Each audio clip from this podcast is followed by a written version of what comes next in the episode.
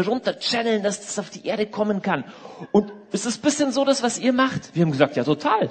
Das, also, das trifft's total. Haben gesagt, nur, dass wir glauben, dass der einzige Channel, wo das wirklich funktioniert, dass es Jesus ist. So, die anderen Channels, da geht es nicht so toll, aber Jesus, also, das heißt, er hat das total verstanden, er hat gesagt, das ist total sinnvoll, was sie machen. Also, Menschen haben eine Ahnung davon. Okay? Jetzt, die ganze Bibel von A bis Z, von vorne bis hinten, ist voll von einer Aussage, die versuche ich euch heute zu verkaufen. Und das ist die Aussage, dass eine der machtvollsten Channels, wenn man so möchte, einer der machtvollsten ähm, Kräfte in dieser geistlichen Auseinandersetzung, dass das Lobpreis ist. Einfach nur mal zwei Bibelstellen, die ich euch zeigen möchte. Das eine, es ist schon lustig, das steht in dem Psalm, in Psalm 8 bisschen schwer zu übersetzen, aber man kann es so übersetzen, aus dem Mund der Kinder und Säuglinge hast du Macht gegründet, um deine Bedränger willen, um zum Schweigen zu bringen, den Feind und den Rachgierigen. Also ein bisschen altmodische Übersetzung. Aus dem Munde der Kinder und, und Säuglinge hast du Macht gegründet. Wörtlich steht hier, dem Mund der Kinder und Säuglinge hast du eine, eine Festung gebaut, eine Bastion, eine Burg gebaut also es ist fast so wie das, was selbst ein Kind oder geistliche Kinder, also eigentlich, wo du sagen kannst, jemand, der total harmlos ist, jemand, der gar nicht wirklich was kämpfen kann, in dem Mund von denen, wenn die irgendwas sagen oder rufen oder singen, das ist für Gott eine Festung. Okay, klingt noch ein bisschen abstrakt, lass uns mal weiterschauen.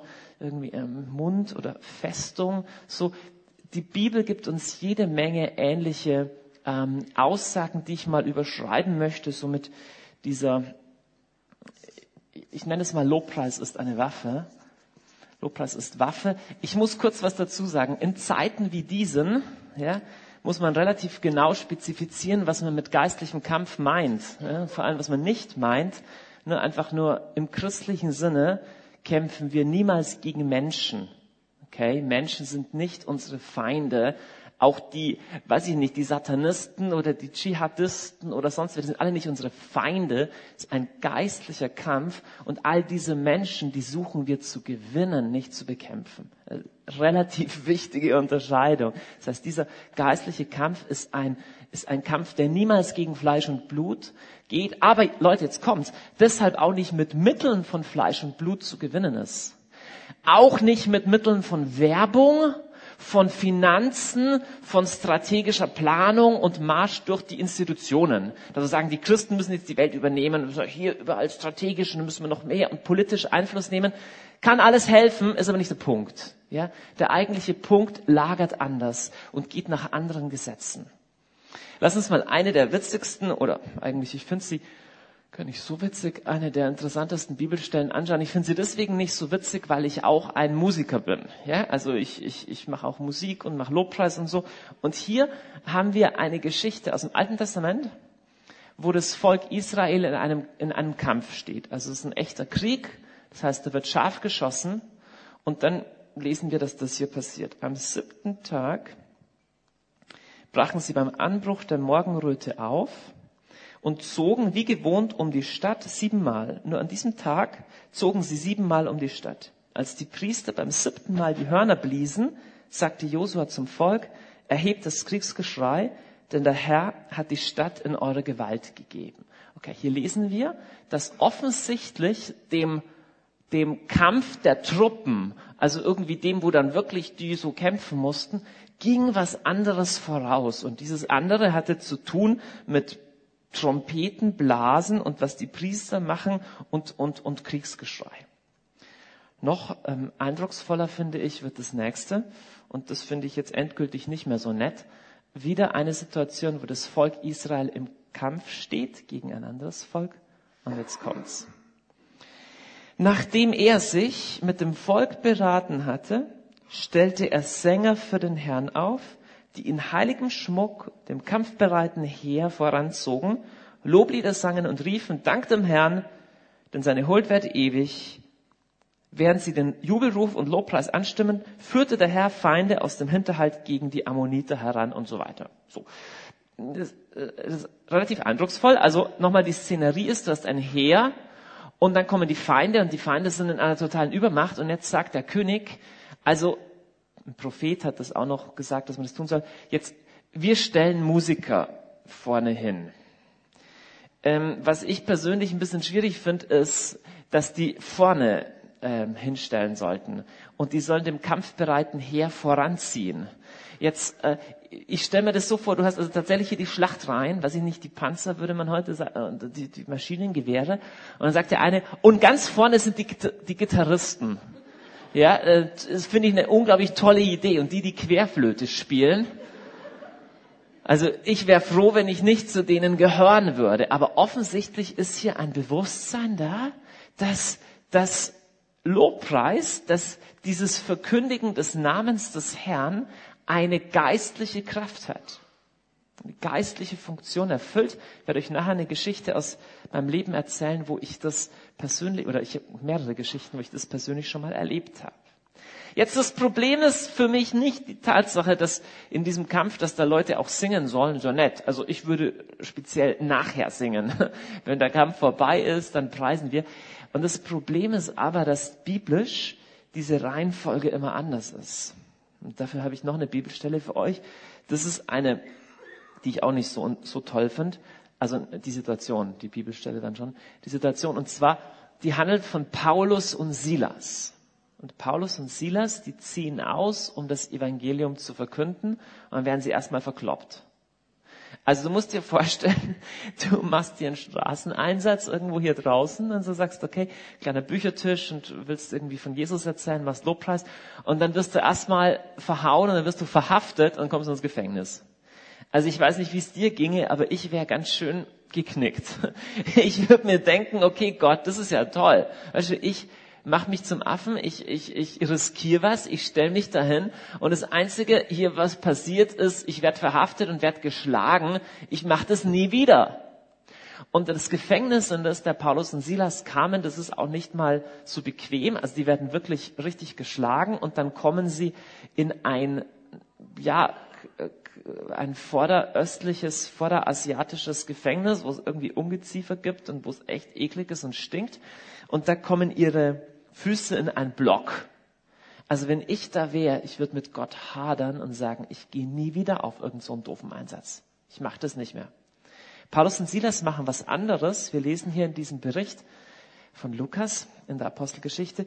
Um Mitternacht beteten Paulus und Silas und sangen Loblieder und die Gefangenen hörten ihnen zu. Auch interessant. Plötzlich begann ein gewaltiges Erdbeben, sodass die Grundmauern des Gefängnisses wankten.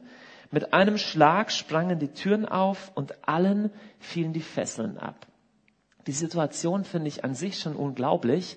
Jetzt ist nicht nur Füße im Block und Gefängnis und du hast überall Wunden und du fühlst dich total ungerecht behandelt, sondern es ist sogar noch Mitternacht, wo du denkst, wenigstens jetzt kannst du mal schlafen. Stattdessen Paulus und Silas preisen den Herrn und singen laut. Und die Gefangenen hören ihm zu. Ich weiß nicht, was was sie sich gedacht haben. Und dann auf einmal passiert das Wunder. Auf einmal Erdbeben, Fesseln springen auf, die können raus. Jetzt, dass das Wunder passiert, ist die eine Sache. Und dass sie Lobpreis machen, ist die andere Sache. Ja, weißt du, was das Interessante ist? Die zeitliche Abfolge.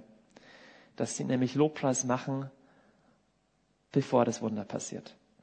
Und wir Menschen sind immer relativ gut drin, Lobpreis zu machen, nachdem das Wunder passiert ist. Also mir geht's so schlecht, es ist so gemein.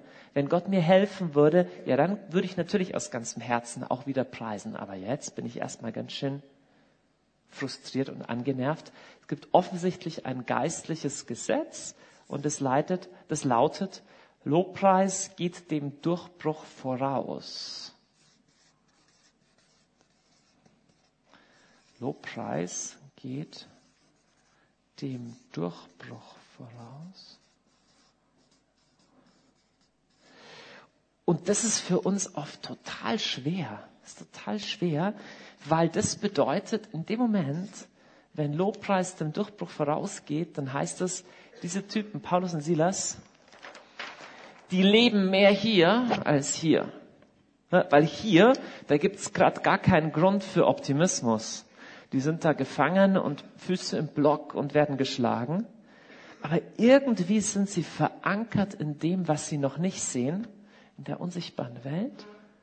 Und indem sie Lobpreis machen, ändert sich hier auf einmal was. Das ist doch interessant, oder? Bevor sie das Wunder sehen, machen sie Lobpreis, nicht erst nachher. Wie nennt man denn sowas, wenn man mehr hier ist als hier? Wenn man sich nicht nur hier, äh, nicht nur hier orientiert, sondern hier, weißt du, wie man das nennt? Man nennt es Glauben. Ja, das nennt man Glauben. Glauben bedeutet nicht, sich nur leiten zu lassen von dem, was man vor Augen sieht, sondern Glauben bedeutet feststehen in einer, in einer größeren Realität. Größeren Realität. Lobpreis ist tatsächlich ein Akt des Glaubens. Und weißt du, das ist, das ist schon erstaunlich. Ich weiß nicht, wie das mal sein wird, wenn wir in der Ewigkeit bei Gott sind. Wenn wir nur noch da sind. Ja?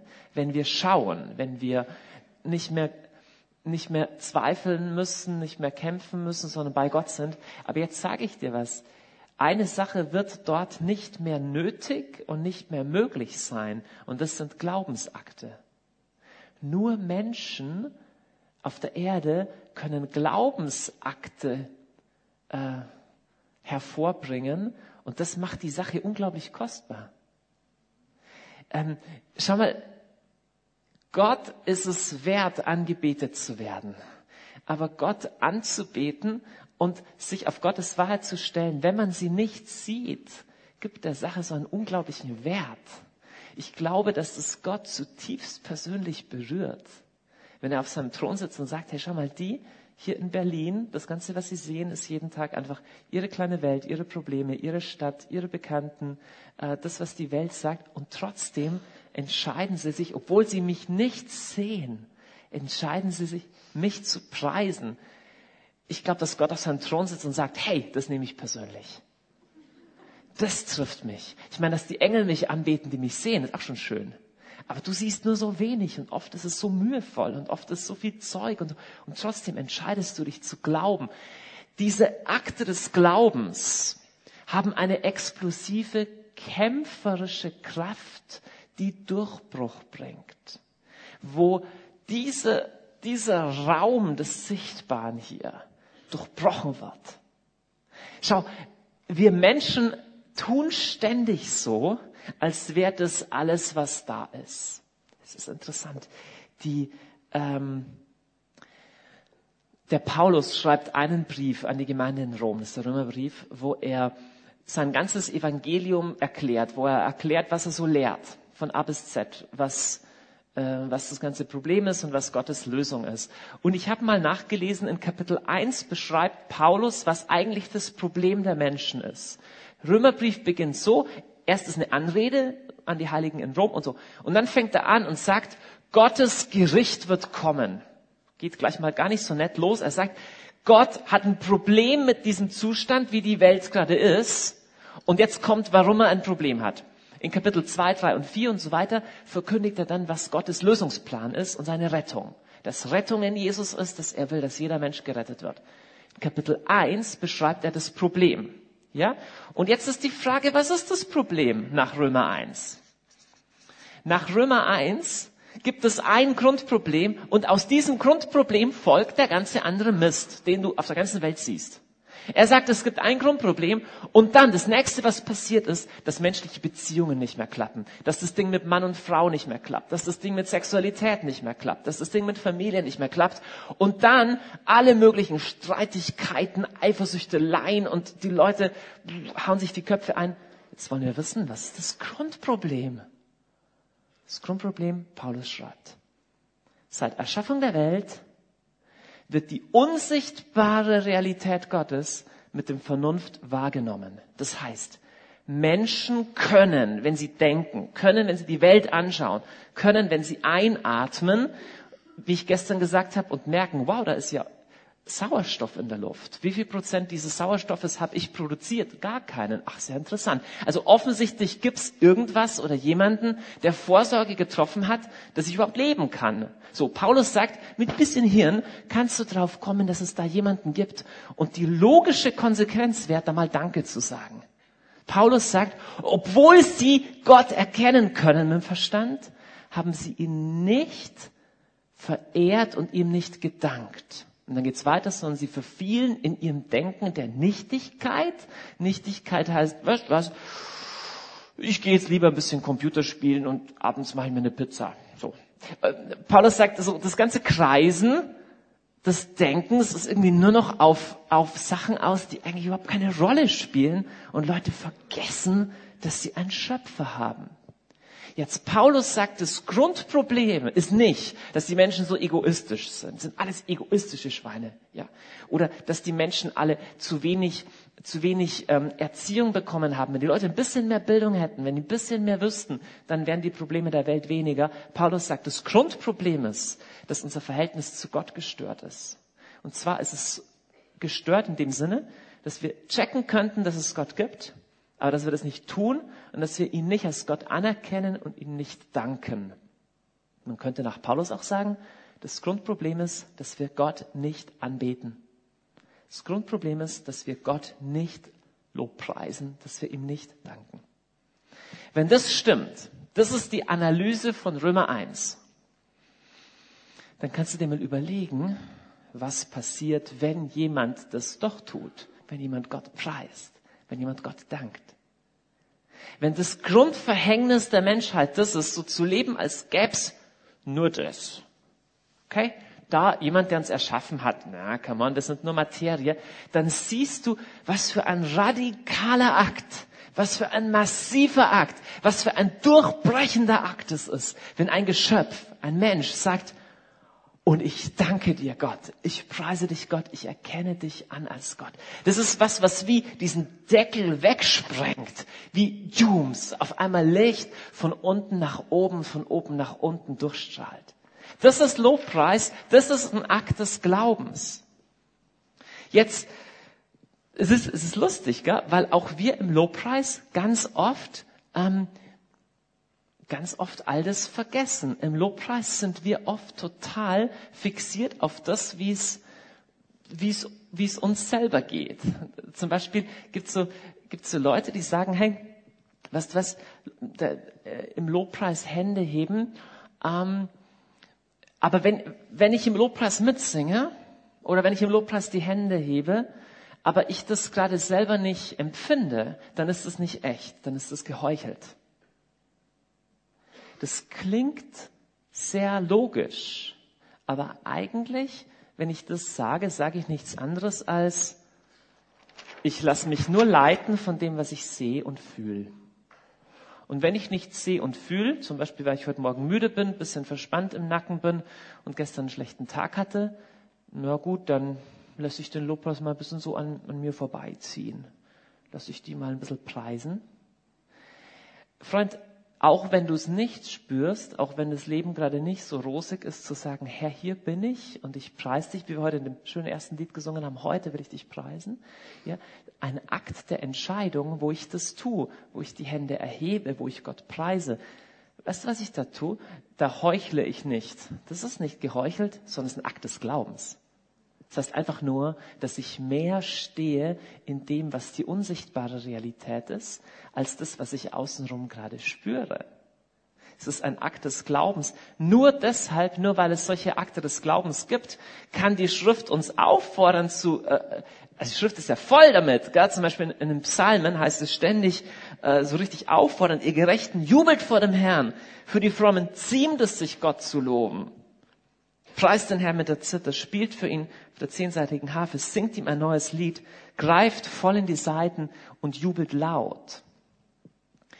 Wir haben angeschaut in den ersten zwei Punkten, dass Lobpreis wirklich was Effektives ist, dass es eine Waffe ist, aber dass er den Durchbruch vorausgeht. Auch in deinem eigenen Leben.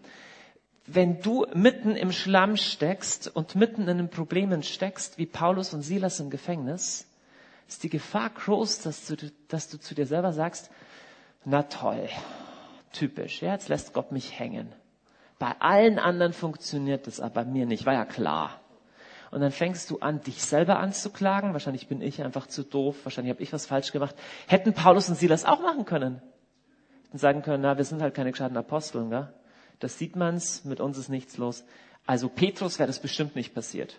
Oder Johannes auch nicht, aber mir natürlich schon wieder.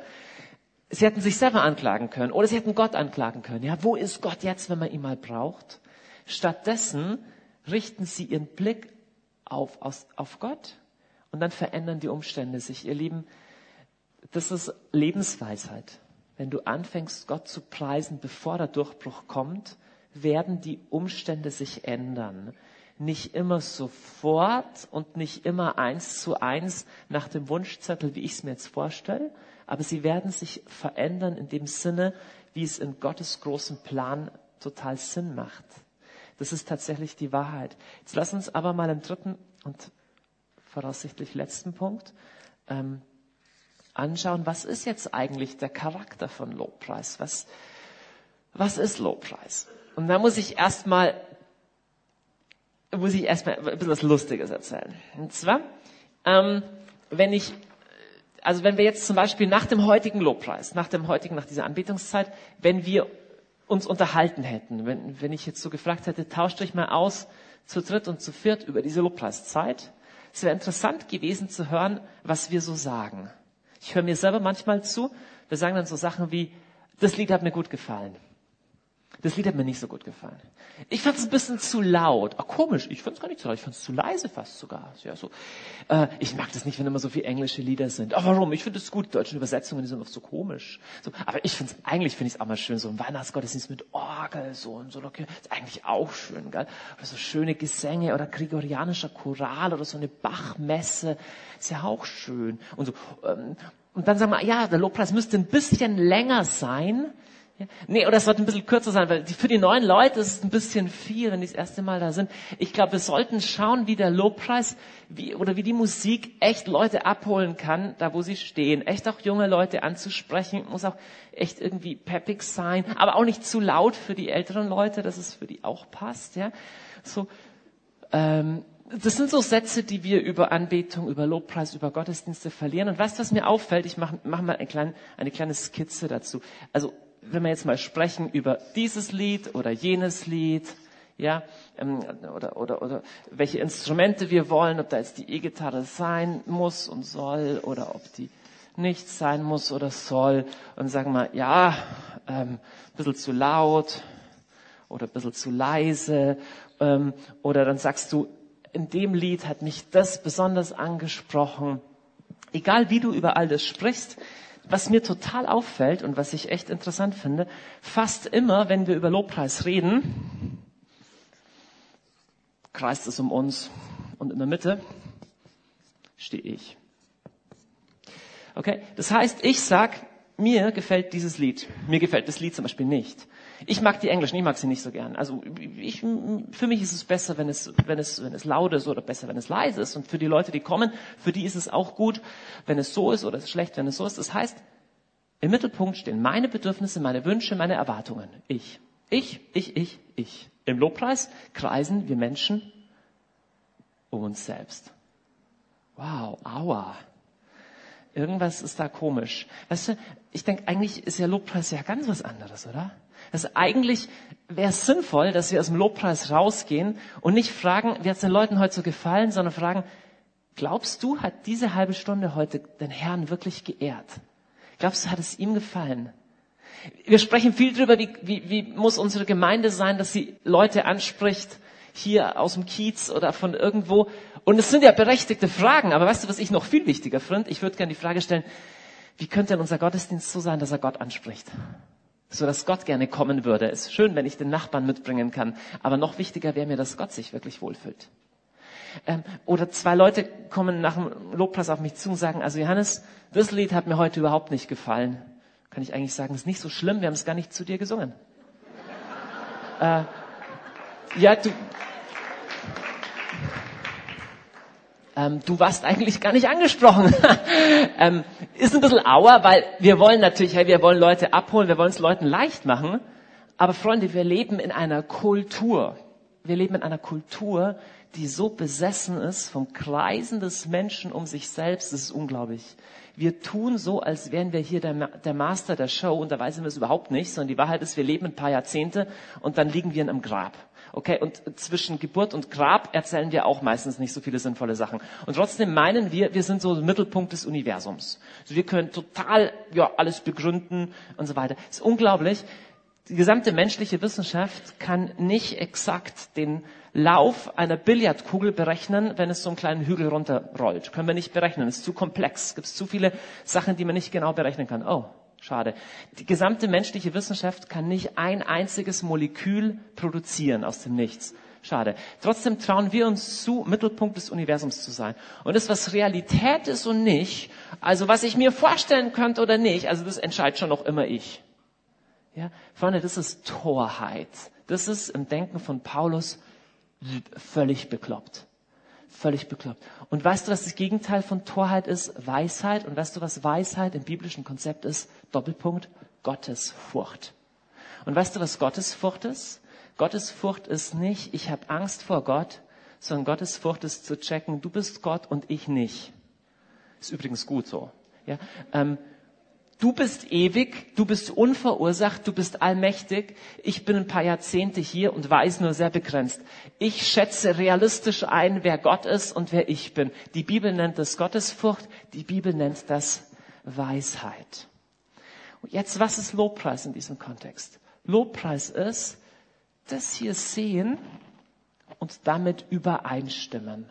Zu sagen, okay, Gott, du bist wirklich Gott, du bist wirklich der Größte, du bist wirklich unendlich und ich stimme damit überein. Dritter Punkt ist, Lobpreis ist Übereinstimmung.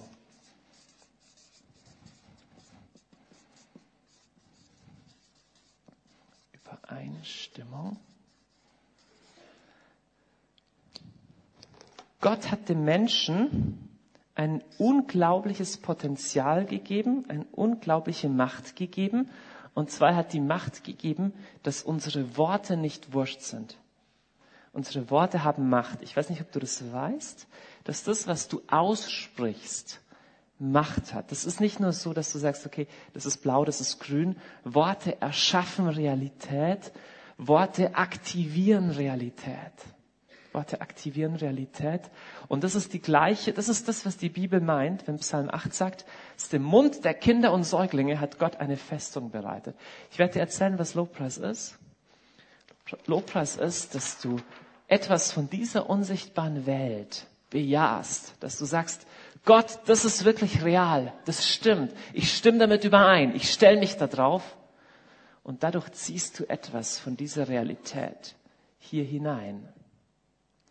Lass uns mal anschauen, wie die Bibel uns auffordert, wie wir Lobpreis machen sollen. Ich habe das vorher ja karikiert mit diesen Kreisen um uns. Und es gibt ja auch Lobpreislieder. Wir haben heute keine solche gesungen, aber manchmal gibt es das in manchen Gruppen oder Gemeinden. Die Lobpreislieder, die gehen so. Ich fühle mich manchmal so und so, aber dann denke ich mir, eigentlich sollte ich das und das. Und deswegen will ich heute das und das, weil ich kann das und das und ich soll und ich tu und ich hab. Und dazwischen kommt Gott. So.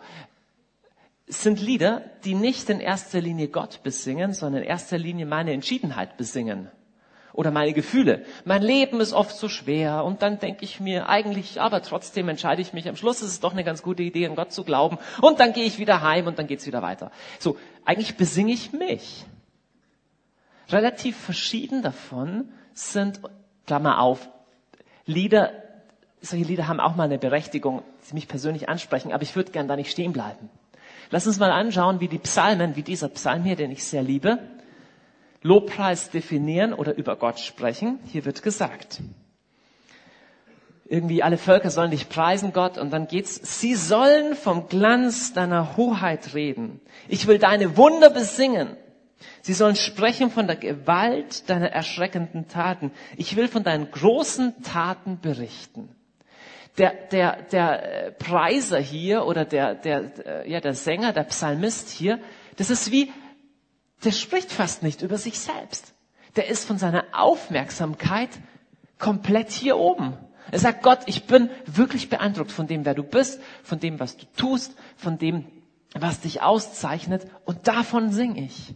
Der ganze Psalm 145, kannst du zu Hause mal nachlesen. Es ist so ein ganzer Berg von, hier, ich habe euch den mal komplett hier aufgeschrieben. Und alles, was hier dick ist, alles, was hier fett gedruckt ist, spricht davon, was Gott tut, wie Gott ist, was Gott auszeichnet. Einfach mal, Gott ist hoch zu loben, seine Größe ist unerforschlich. Er macht gewaltige Taten, er verbringt Wunder, Glanz seiner Hoheit, er ist langmütig, reich an Gnade, er ist gütig und so weiter. Weißt du, was ich dir sag? Wenn du mal anfangen würdest, in deinem Lobpreis und in deiner persönlichen Gebet weniger um dich zu kreisen und mehr um Gott, würde sich fundamental was ändern. Und es ist ein so simpler Gedanke, so einfach, aber häufig auch in unserem Gebetsleben. Wir kommen zu Gott und sagen ihm, erstens, Problem mit der Steuer. Zweitens, du weißt ja, mit der Katrin ist momentan auch ein Problem, bitte hilf mir. Drittens, die Katze ist entlaufen. Viertens, ich habe diese gesundheitliche Not. Fünftens, in der Gemeinde ist es auch ziemlich doof, soll ich vielleicht in eine andere Gemeinde wechseln? Herr, was denkst du über das und das? Und ich kreise um mich selbst. Und ihr Lieben, das ist menschlich und verständlich und nachvollziehbar, wenn wir hier leben, aber es ist einfach unter deinem Niveau. Es ist unter deinem Potenzial. Es gibt eine Bibelstelle, die ist so interessant, die steht im Lukas-Evangelium, wo der Petrus ähm, mit den anderen Jüngern im Schiff sitzt und es ist der totale Sturm und auf einmal kommt Jesus über das Wasser und die erschrecken total. Aber dann sagt Petrus, okay Petrus, wenn du das wirklich bist, dann äh, befiehlt er sich über den Wellen zu dir kommen. Sagt Jesus, okay, komm. Und dann steigt Petrus aus, aus diesem Boot. Das ist eigentlich ganz schön mutig. Und dann läuft er auf Jesus zu und es funktioniert. Er geht über Wind und Wasser. Und es ist ganz interessant, schreibt die Bibel. Als er aber den Wind und die Wellen sah. Ich meine, hat er die vorher nicht gesehen? Weißt du, der ist fast am Ertrinken, ist in dem Boot. Natürlich hat er es gesehen. Die Idee ist, dass er offensichtlich auf Jesus zugehen konnte, aber dann auf einmal auf die Seite schauen und sieht, dass der Wind und die Wellen so stark sind. Auf einmal beginnt er da zu sinken.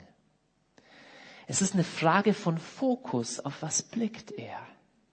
Und Fokus ist einer der entscheidendsten Punkte im geistlichen Leben. Denn die Wahrheit ist, es gibt in deinem Leben Wind und Wellen. Es gibt eigentlich jede Menge Grund, warum du verzweifeln könntest oder depressiv werden oder zumindest ernüchtert, klein beigeben, langweilig, normal und angepasst wie alle anderen.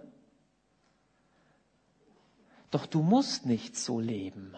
In Jesus hast du einen anderen Punkt von Fokus und wenn du auf Jesus schaust, kannst du handeln nicht nur nach diesen Gesetzen, sondern nach einem höheren Gesetz. Aber dafür musst du auf Jesus schauen, in dem Moment, wo du von den Problemen beeindruckter bist als von der Größe Jesu, in dem Moment haben die Probleme dich. In dem Moment singst du. Lobpreis bedeutet, hier der Psalmist, der ist richtig beeindruckt von der Größe Gottes. Das ist Lobpreis. Du machst so lange Lobpreis, bis Gott in deinem Bewusstsein realer ist als das Problem und dann wirst du sehen, dass die Probleme ihre Kraft verlieren. Das ist die Macht von Lobpreis. Und ich nenne dieses Prinzip ganz simpel die Macht von Übereinstimmung. Du stimmst überein mit dem, wie Gott ist. Wir sagen oft, Sowas wie Gott, ich erlebe dich gerade nicht als mächtig und als großzügig, weil ich habe gerade finanzielle Nöte und mir geht's schlecht in dem, mir geht's schlecht in dem. Deswegen bleiben wir einfach ein bisschen ernüchtert und depressiv zurück. Der Psalmist sagt, fang an, diese Eigenschaft Gottes zu preisen. Fang an zu sagen, Herr, du bist großzügig, du versorgst mich, du kennst mich, du bist gut, du bist der Heiler, du bist allmächtig. Und in dem Maße, in dem das dein Fokus wird, in dem Maße siehst du mehr davon aktiviert in deinem Leben. Ich persönlich habe dieses, ähm, dieses Prinzip nicht durch, durch einen Vortrag gelernt, sondern eher durch eine Begegnung. Von der möchte ich euch zum Schluss jetzt erzählen. Ich glaube, dass sie, ähm, dass sie lehrreich und relevant ist. Ich war vor etlichen Jahren mit einer Gruppe von jungen Leuten äh, unterwegs in einer großen, einer deutschen Großstadt, das war in Bonn. Und ah, man weiß, dass man in Berlin ist, wenn an der Stelle gelacht wird. Es ist schön. Es ist schön. Schön.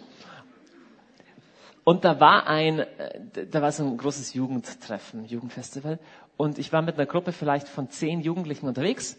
Und da war eigentlich diese Lobpreisveranstaltung irgendwo oder dieser Gottesdienst. Und dann waren wir aber bei so einer S-Bahn-Station oder einer U-Bahn-Station, sind raus. Und es war das total fertige Viertel. Wir sind da zweimal vorbei und waren jedes Mal entsetzt. Das war so eine Art wie eine kleine Parkanlage. Und man hat die total fertigen Leute, ja, überall halt Punks und äh, Prostituierte und Alkoholiker und überall so am Boden Scherben und echt fertig. Und da hatte einer eine Idee, hey, wir könnten da mal hingehen und könnten einfach denen von Jesus erzählen und für sie beten und so. Und ich habe gesagt, ja klar, machen wir. Und haben Zweier, Zweiergruppen gebildet und sind dann zu denen hin. Und die ersten, zu denen ich hin bin, also so ein Mädchen, echt mit total wilden Frisur und überall gepierst und alles. Und wir haben so gesagt, hey, können wir mit dir reden und Jesus und so. Und jetzt sieht es ein bisschen angehört, aber so, ja, ja, ist schon okay. Also ging nicht wirklich was weiter. Und dann gingen wir zum nächsten und der war auch irgendwie echt uninteressiert. Und dann gehen wir zum dritten und die haben irgendwie nur gelacht. Und dann mit einem kommt man ein bisschen länger reden. Und dann waren wir echt weißt du, da war der eine Typ, es war ein, ein Mann, offensichtlich ein, ein, Prostituierter, ein Stricher, der einfach im ganzen Gesicht tätowiert war, auf der Kopf, also die Kopfhaut tätowiert, wie so ein Reptil, ja, und, und echt scary und, äh, und, und Leute, die Drogen verkauft haben und, und es war einfach, wir hatten den Eindruck, okay, wir können da unsere gute Nachricht bringen, aber es ist überhaupt nicht durchgedrungen.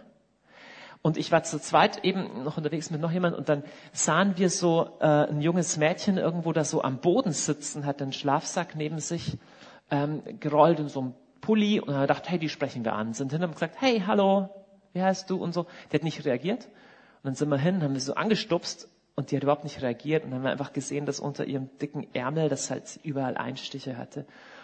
Und dann kam so eine Frau vorbei, die hatte so billig rot gefärbte Haare und ein Zahn hat schon gefehlt, so ziemlich verlebt ausgesehen. So gesagt, hey, was macht ihr hier? Und so, eine Flasche in der Hand oder so, was macht ihr hier? Haben wir gesagt, ja, wir beten hier für deine Freundin. Also wir haben angefangen dann einfach für sie zu beten, so. Hat sie gesagt, ja, ist gut, wenn er betet, weil die ist 17 und im siebten Monat schwanger. Und in dem Moment ist es in mir wie, wie was, wie was zerbrochen, wie so, okay, na toll, hier kommen wir, die Christen, und wollen irgendwas mit Jesus erzählen und es ist eine 17-jährige Drogenabhängige, die schwanger ist und du kannst gar nichts tun.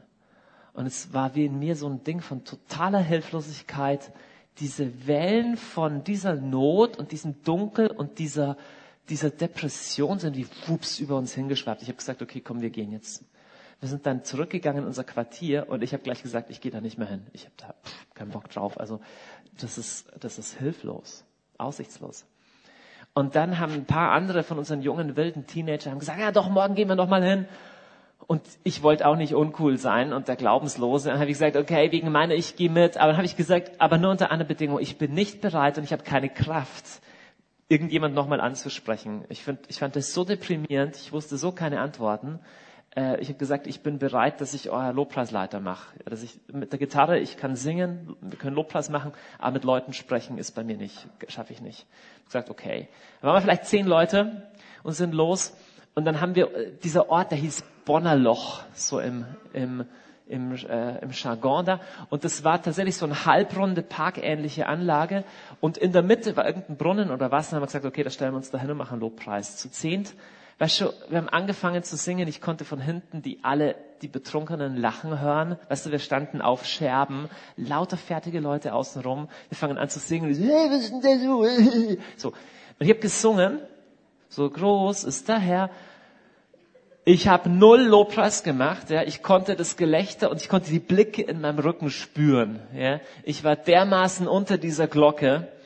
Beim zweiten Lied habe ich mir gedacht, ich glaube, es ist gut, wenn ich die Augen schließe, dass ich das nicht sehen muss. Die Augen geschlossen ging schon ein bisschen besser. So beim dritten Lied habe ich gemerkt, okay, so jetzt langsam, wie du es im Lobpreis manchmal merkst, du bist nicht mehr nur, bist nicht mehr nur hier, okay, sondern langsam wird es ein bisschen realer. Okay, Gott, du bist gut, du bist größer als alles. Dann haben wir viertes Lied, glaube ich, gesungen, du gewannst für uns die Siegeskron, welcher Name voller Kraft. Jetzt habe ich gemerkt, okay, wow, jetzt spüre ich was von dem Gott, du bist wirklich real. Aber ich habe echt einige Lieder gebraucht, um da innerlich rauszukommen aus diesem Zeug, was hier war, und meinen Blick nach oben zu erheben. Beim fünften Lied, ich habe noch immer die, ich habe die ganze Zeit die Augen zu. Beim fünften Lied höre ich auf einmal eine echt komische Stimme neben mir. Scheiß zu hören. Und ist einer von den Obdachlosen, von den Alkoholikern, der hat sich so dazugestellt und hat irgendwie versucht mitzusingen. Also gar nicht sich lächerlich zu machen, echt versucht. Und dann kam ein zweiter, hat auch, oder so. Und dann kam die Frau, die mit den roten Haaren und dem eingeschlagenen Zahn kam auch und hat sich so dazugestellt, bisschen verschämt, auch so im Kreis ein bisschen so versucht auch zu singen, hat sich echt schlimm angehört. Und ich dachte, wow, interessant. Die Augen wieder zugemacht, weitergesungen. Nächstes Lied, ich sing, Herr, du bist wunderbar und merk auf einmal, dass nur ich sing. Denk, hey, warum singt keiner mit? Mach die Augen auf und sehe, dass jeder von meinem Team, von 10 oder 15 Jugendlichen, jeder im Team, in ein Gespräch verwickelt war mit einem von diesen Leuten. Denn die kamen auf einmal von allen Seiten. Es kamen die Junkies, es kamen die Obdachlosen, es kamen die Prostituierten und haben gesagt, ey, was macht ihr da und so. Und dann haben die angefangen, für die zu beten. Dann kam der eine Junkie, hat gesagt, hey, ich habe für meinen Kumpel gebetet, könnte für mich auch noch beten. Und dann hat es nicht lange gedauert, dann haben die ersten Leute ihr Leben Jesus übergeben. Wir waren so überhaupt nicht vorbereitet auf das. Wir hatten gar keine Traktate oder sonst was dabei. Leute haben ihre eigenen Bibeln verschenkt, weil wir keine dabei hatten. Ja, ich habe das Gespräch, ich habe dann aufgehört zu spielen ja, dann kam der Typ, der wie ein, Reptil tätowiert war, zu mir, hat mir erzählt von seiner Geschichte, wie sein Vater ihn missbraucht hat, wie er dann auf die ganze Scham, äh, auf die ganze Schiene von, von Stricherdasein kam, schon als Teenager und so, um dieses Programm. Und ich konnte ihm von Jesus erzählen und von dem liebenden Vater im Himmel. Wir konnten für sie beten. Und es hat überhaupt nicht mehr aufgehört, weil immer mehr kamen. Und am Schluss waren wir, wir waren stundenlang dort. Die Leute haben Adressen getauscht. Der eine hat gesagt, ich muss jetzt zurück in den Knast, aber bitte schreib mir und so. Ich will mehr davon erfahren. Halt solche Stories, ja. Und, ähm, und, und Tränen sind geflossen und volles Programm. Und als wir nach etlichen Stunden von dort weggingen, wir waren stundenlang dort, haben die alle gewunken, gesagt, hey, kommt mal wieder, wenn ihr in der Gegend seid und so. Und es hat sich gefühlt, als wären wir bei unseren besten Freunden und wären jetzt gerade gegangen. Und die Atmosphäre war komplett anders. Jetzt für mich der Unterschied von dem tags zuvor war so unglaublich. Weil ich tags zuvor komplett entmutigt weggegangen war, weil wir versucht haben, aus eigener Kraft, im Vertrauen auf unsere guten Worte, es gingen wir einfach den Leuten zu, ohne zu beachten, dass es hier eine geistliche Realität gibt loszupreschen. Und ich frage, Freunde, wie oft versuchen wir auch im Reich Gottes irgendwas nur nach menschlichen Mitteln, nur mit menschlichen Methoden und sehen nicht, dass es eine geistliche Welt gibt und dass wir oft ohne einen Durchbruch in der geistlichen Welt, ohne einen Durchbruch im Lobpreis zu haben, losmarschieren und sind nachher frustriert, weil wir keine Ergebnisse sehen. Ihr Lieben, es gibt eine geistliche Welt. Lobpreis ist eine reale Waffe. Lobpreis ist nicht nur das Aussingen meiner eigenen Gefühle, sondern es ist Übereinstimmung mit dem, wer Gott ist. Inmitten der größten Müllkippe, inmitten der größten Trostlosigkeit und in eurer Stadt habt ihr viele Orte, wo ihr hinschauen könnt und sagen, wow, das ist echt trostlos, kann Gott hier was tun? Es ist sicherlich nicht bedeutend trostloser, als mit Füßen gefesselt in einem Block im Inneren eines Gefängnisses zu sein. Ihr Lieben, ich möchte euch so Mut machen, Lobpreis als was zu verstehen, was dem Durchbruch vorausgeht. Ich glaube zutiefst, dass der Herr was Neues in Berlin vorhat. Ich glaube, dass er was Gutes in Berlin vorhat. Ich glaube, dass der Herr diese Stadt berühren möchte. Ich werde mich jetzt nicht ergehen in irgendwelchen spektakulären Prophetien und warte innerhalb weniger Wochen und irgendwie so Gott. Es ist nur so, es gibt eine geistliche Atmosphäre und sie wird real beeinflusst von Lobpreis. Ich, ich ersehne den Tag, an dem in Berlin Lobpreis zum Herrn aufsteigt, in jeder Straße, bei Tag und bei Nacht. Jesus ist es wert. Ähm, der Hauptgrund letztendlich, warum wir Lobpreis machen in Augsburg bei Tag und bei Nacht, ist nicht mal wegen der geistlichen Atmosphäre, sondern ist eigentlich nur, weil Jesus es wert ist. Jesus ist total wert. Was wir lassen, unsere Krankenhäuser haben Tag und Nacht offen und die Feuerwehr hat Tag und Nacht offen. Klar, weil das ist ja wichtig, weil wenn unser Haus abbrennt oder wenn mein Kind krank ist, ist es ja wert genug, dass die nachts aufbleiben. Die einzigen, die nur zwei Stunden in der Woche aufmachen, sind die Christen. Sogar McDonald's hat Tag und Nacht offen, weil wenn du nachts um vier aufwachst und denkst, ich muss verhungern, gibt's Hoffnung. Kannst zu McDonald's gehen, hat Tag und Nacht offen. Ich glaube, dass es eine fundamentale Wichtigkeit ist, dass, dass der Herr ebenfalls Tag und Nacht angebetet wird. Letzte Funktion von Lobpreis, die erwähne ich nur noch, die schreibe ich gar nicht mehr als Punkt hin, weil es wirklich schon genug war.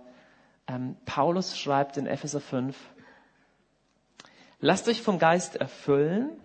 Hier steht dann im Griechischen ein Partizip. Das heißt, wörtlich kann man übersetzen, lasst euch vom Geist erfüllen, indem ihr in euren Mitten Psalmen, Hymnen und geistlichen Liedern erklingen lässt, wie der Geist sie eingibt. Der Lobpreis ist eine Landebahn für den Heiligen Geist.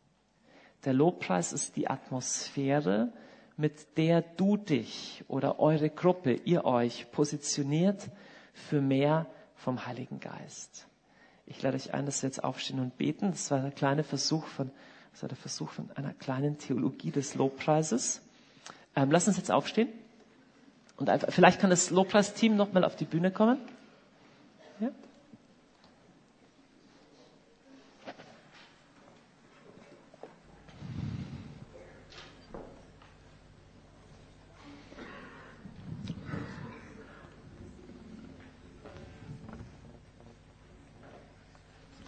Wenn ihr wollt, könnt ihr einfach so im, im Herzen mitbeten. Vielleicht könnt ihr schon ein bisschen anfangen, so im Hintergrund zu spielen und dann gehen wir einfach in ein Lobpreis oder Anbetungslied zum